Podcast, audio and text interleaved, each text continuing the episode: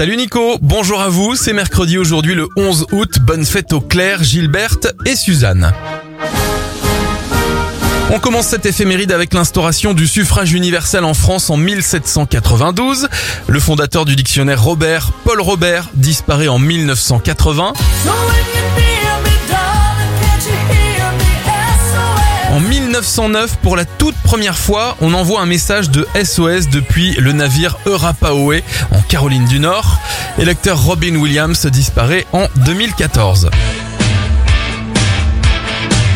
Bon anniversaire au catcher Hulk Hogan, il a 68 ans, le cofondateur d'Apple Steve Wozniak a 71 ans, 38 pour Chris Hemsworth et 39 pour Grégoire Ludig du Palmacho. Belle journée à vous.